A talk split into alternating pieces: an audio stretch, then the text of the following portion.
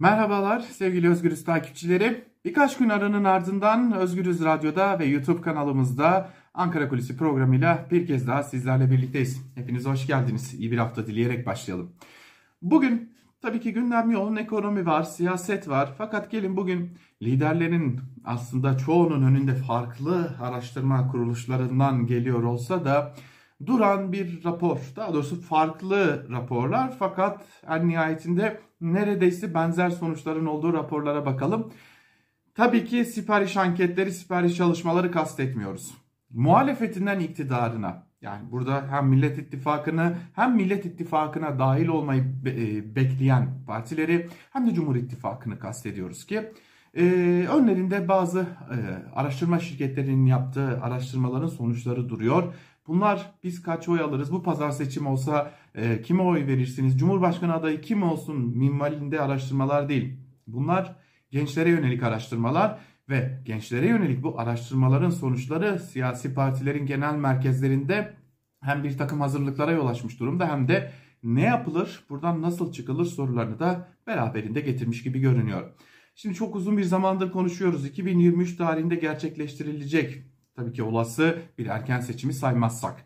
Gerçekleştirilecek seçimde Z kuşağı olarak adlandırılan önemli bir kesim var ki bunlar ilk defa oy kullanacaklar ve toplumun çok ciddi bir bölümünü temsil eder hale geldiler. Toplanıp yalnızca ama yalnızca tek bir siyasi partiye oy verseler ya da kendileri bir siyasi parti kursa e, barajı aşacak çoğunluğa neredeyse sahip olan bir kesimden bahsediyoruz ki pastanın büyük bölümünü oluşturuyorlar ve siyasi partilerde bu pastanın bu bölümündeki işte bu gençlere kelimenin tam anlamıyla gözlerini dikmiş durumda. Şimdi bu siyasi partiler iktidarından muhalefetine bu siyasi partilerin gözlerini çevirdiği ciddi bir oy deposu da olan gençlere yönelik çeşitli araştırmalar yapılıyor.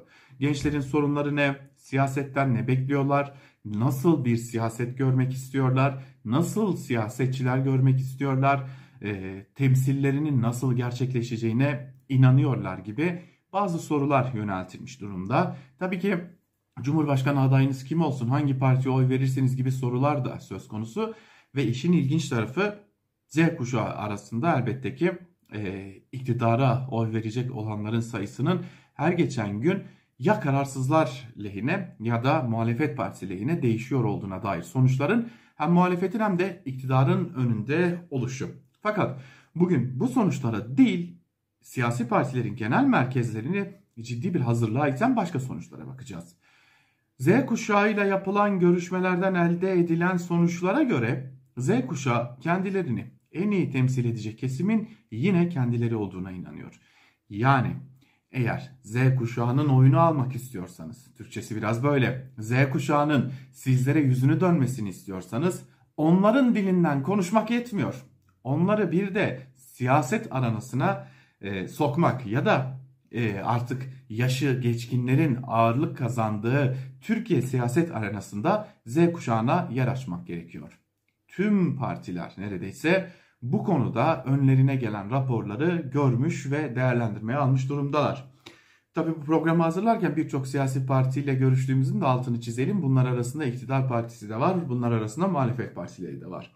Ve tam da bu nedenden ötürü hali hazırda baktığımızda hem Cumhurbaşkanı Erdoğan yani iktidar partisini temsilen hem CHP lideri Kılıçdaroğlu muhalefetten bir önemli partiyi temsiler. E bunun dışında işte İyi Parti lideri HDP, DEVA, Gelecek tüm bunlar Z kuşağı olarak adlandırılan toplumsal kesimlere toplumsal kesime ulaşabilmek için çeşitli buluşmalar, çalışmalar yapmaya devam ediyorlar. Fakat bunlar henüz ısınma turları olarak nitelendiriliyor. Zira esas e, yarışın tam da seçim sattım haline girildi. Hele ki adayların belirlendiği dönemde yaşanmasına artık kesin gözüyle bakılıyor. Neden mi?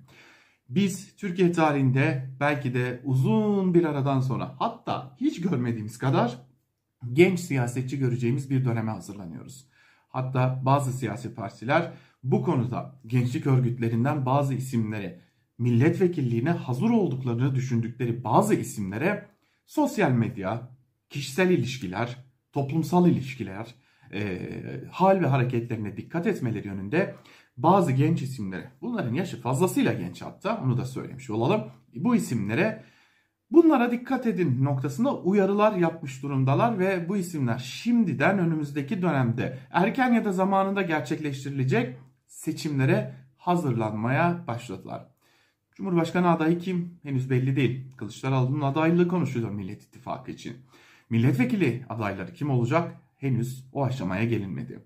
Ama öyle bir pastadan bahsediyoruz ki işte bu nedenle muhalefetinden iktidarına tüm siyasi partiler şimdiden gençlik konusunda, adaylarının kim olabileceği konusunda, kim olması konusunda yarışa başlamış durumdalar.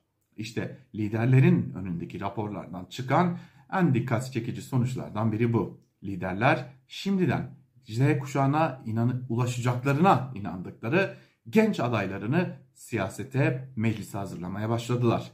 Yarış çok sıcak geçecek. Ankara Kulisi'nden bugünlük bu kadar. Bir başka programda görüşmek umuduyla. Hoşçakalın.